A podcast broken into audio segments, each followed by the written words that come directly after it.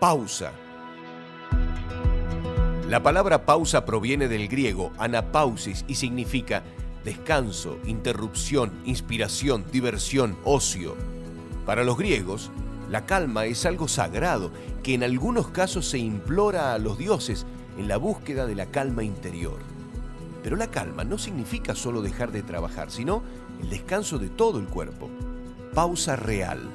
Hacer una pausa significa dejar de hacer lo que estoy haciendo para hacer algo absolutamente diferente. Si en mi trabajo estoy sentado, distinto es moverse.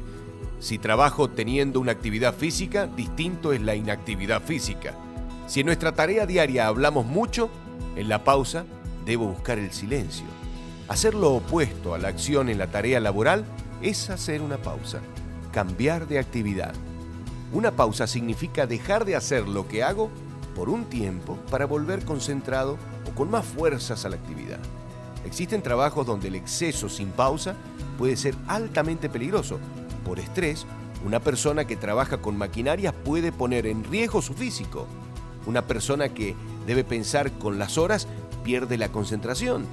La potencia individual sin el control de la mente no sirve de nada.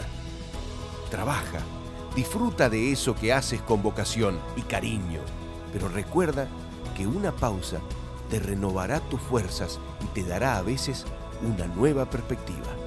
Todo lo mejor.